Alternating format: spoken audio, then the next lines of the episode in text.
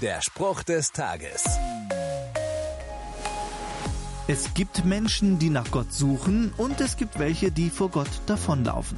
Vielleicht weil Gott etwas scheinbar Unmögliches von ihnen verlangt. Etwas, das ihnen Angst macht. So geht es auch Jona aus der Bibel.